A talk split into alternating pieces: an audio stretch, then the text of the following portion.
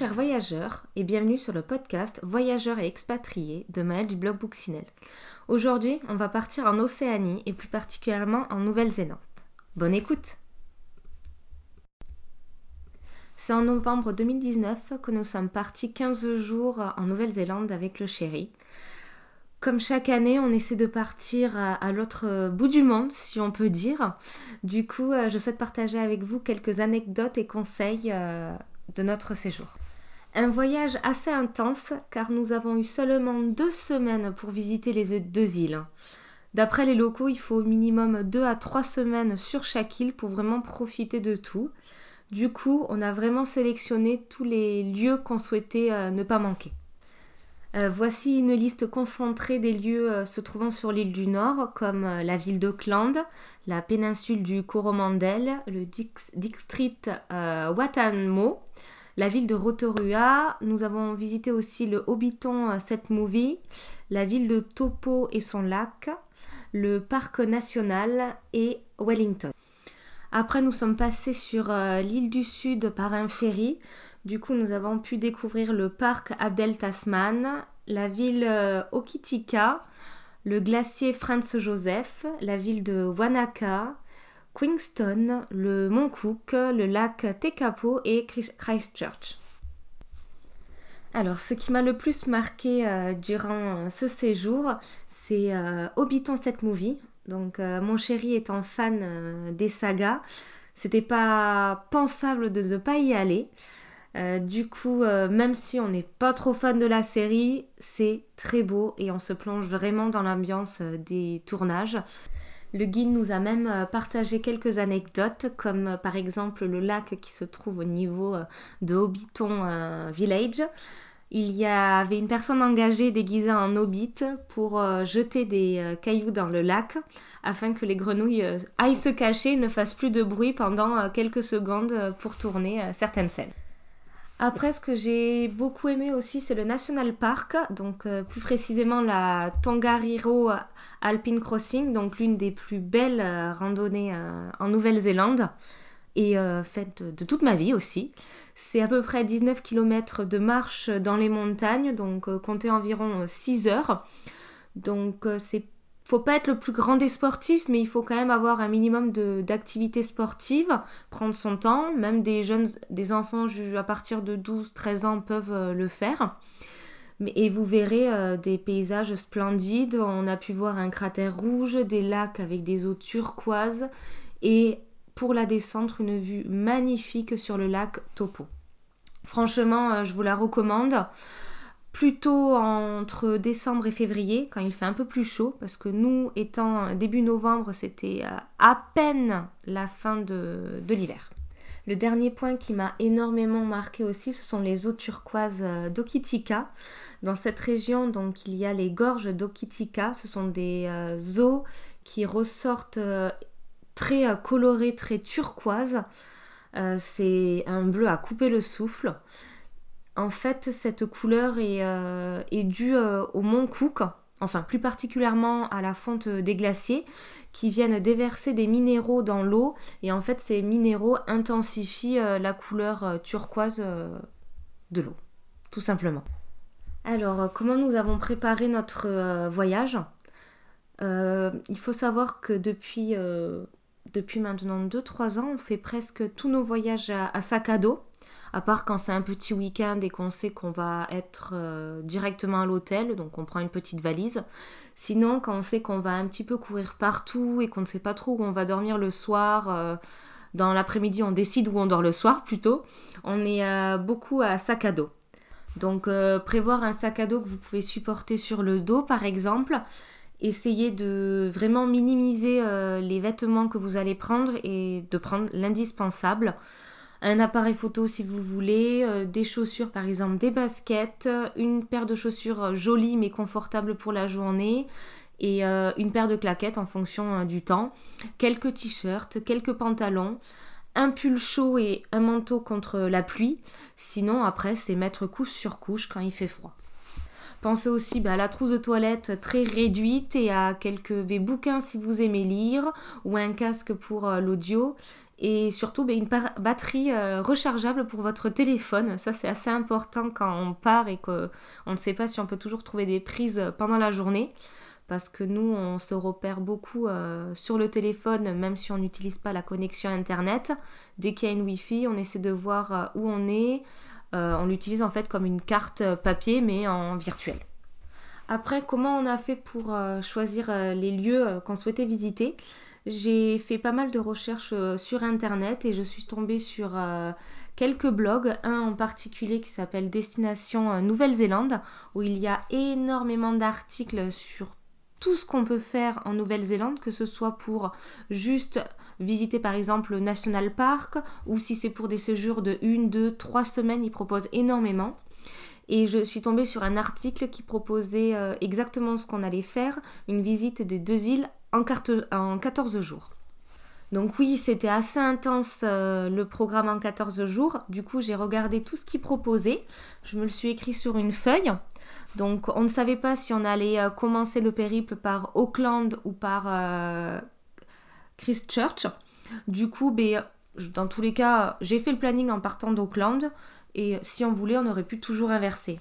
À savoir que toutes les réservations d'hôtels, on les a fait euh, du jour pour le lendemain, voire du matin pour le soir. Comme ça, on était assez libre de modifier notre planning. Donc après avoir écrit le toutes les idées qu'il proposait. Euh, on s'est posé avec le chéri pour savoir euh, si on souhaitait vraiment faire toutes ces visites et lesquelles étaient très importantes pour nous. D'où euh, l'ajout par exemple de Hobbiton cette movie. On a aussi récupéré une liste de lieux de tournage du Seigneur des Anneaux parce qu'on va dire que tout a été tourné là-bas et il y a plus d'une centaine de lieux. Nous, on a réussi à en voir une dizaine, voire quinzaine. Donc des fois c'est juste voir une montagne où une scène a été tournée, des fois c'est un ensemble de scènes qui ont été tournées sur tel ou tel lieu. Je vous laisserai euh, découvrir ça sur le blog parce que j'ai fait un article où je parle plus précisément de tous les lieux où euh, le Seigneur des Anneaux a été tourné et qu'on a pu visiter. Donc à partir de cette liste, quand on est parti en voyage, donc euh, toujours un petit peu un jour à l'avance, on réservait nos hôtels. Donc bien entendu, on a réservé euh, les deux premières nuits, non, la première nuit à Auckland bien avant euh, notre départ pour être sûr d'avoir un point de chute. La réservation euh, d'une voiture de location a aussi été faite une semaine à l'avance. parce que bon, les prix, on voyait qu'ils augmentaient pas trop. On a pris une voiture pour euh, deux semaines, tout le périple. Donc on l'a récupérée à Auckland pour la redéposer à Christchurch. Parce qu'après de Christchurch jusqu'à Auckland, on est reparti en avion. Comme ça, on n'avait pas besoin de faire l'aller-retour en voiture. Donc euh, dès qu'on a pu prendre l'avion avec nos bagages en sac à dos avec nous, on est arrivé à Auckland, on a pu euh, trouver notre logement et grâce à notre petite, notre petite liste, enfin un calendrier en une page A4 avec ce qu'on faisait matin, midi et soir, on a pu suivre étape par étape et euh, modifier au besoin euh, notre périple. Comme par exemple, un soir, on a pu euh, rencontrer l'un des cousins de mon chéri qui habite en Nouvelle-Zélande, au-dessus de Rotorua. Donc du coup, ben, on a ajouté ça dans le périple parce qu'on n'était pas sûr de le voir. Mais bon, étant quelques kilomètres à peine, on se voyait pas ne pas y aller. Et euh, aussi, on a eu l'occasion d'adapter notre planning aussi quand on est passé sur l'île du Sud, où j'avais un ami d'enfance qui, qui habitait pour une période de quelques mois. On a aussi fait un petit détour pour aller déjeuner avec lui. Donc voilà, c'est savoir s'adapter et aussi euh, voir les réservations. Si euh, par exemple Hobbiton cette movie, au début on l'avait prévu un mardi et en voulant réserver, on a vu qu'il y avait plus de place pour faire le repas du midi avec la visite. Du coup, ben, on l'a interverti avec le lendemain. Mais voilà, c'était juste retrouver une autre euh, visite ou découverte à faire à la place. Donc tout simplement s'adapter aux aléas. Donc ne pas rester figé sur une programmation juste savoir rebondir si euh, c'est pas possible sur le moment et euh, voir quand est-ce qu'on peut la faire pour ne rien louper. Alors, euh, j'ai envie de donner quelques points positifs. Donc, déjà, c'est. Sachant parler anglais, du coup, il n'y avait aucun souci de communication là-bas. Donc, c'est important de savoir parler anglais ou en tout cas de se débrouiller pour demander où on peut trouver telle ou telle chose, où manger, ou voilà, savoir les, les, bases du langage en anglais. On a eu un très beau temps durant ces deux semaines. On a eu que deux jours de pluie si je me trompe pas. Et à chaque fois, c'était euh, les journées où on roulait le plus. Donc, euh, un peu fatigant quand on roulait, mais on était content parce que c'était pas sur les plus gros sites euh, de sites de visite ou d'activités à faire. Qu'est-ce qu'on a pu avoir aussi Si, très important, vu qu'on est parti début novembre, c'est à peine la sortie de l'hiver, du coup, il y avait très peu de personnes. C'était super d'aller sur des lieux et de ne pas avoir une vague de, touristes. Par exemple, pour le National Park, lors de la marche euh, Tongariro euh, Alpine Crossing, à des moments, on n'avait personne autour de nous. Alors que quand on voit les photos en été, c'est blindé de monde. Donc on était super contents. Euh, aussi, du coup, le tarif correct, parce que mais, on n'est pas en haute saison, on est en, basse saison, si on peut dire. Mais on a vu quand même une légère augmentation au fur et à mesure de notre descente euh, vers, euh, vers Queenstown, par exemple. C'était toujours de plus en plus cher. À savoir que c'est surtout euh, l'île du Sud qui est réputée. Et surtout Queenstown est un lieu très vivant parce qu'en fait il est au milieu de plein de parcs, plein de lieux très touristiques. Donc c'est une ville assez centrale et je pense que ça fonctionne toute l'année. Du coup, ben, les prix sont un peu élevés. Après, pour les quelques points négatifs ou les problèmes rencontrés, donc euh, ben, étant euh, que euh, sur deux semaines, donc 15 jours pleins, on a eu beaucoup de routes, donc on a fait un peu plus de 3000 km en à peine deux semaines, donc c'est surtout le chéri qui a conduit. Moi, je programmais la journée, les réservations, tout ça. Sinon, si, lors de notre, de notre grande randonnée de 19 km, on s'est vraiment mal préparé aux températures parce qu'on ne savait, on ne pensait pas qu'il ferait aussi froid euh, début novembre en, altitude.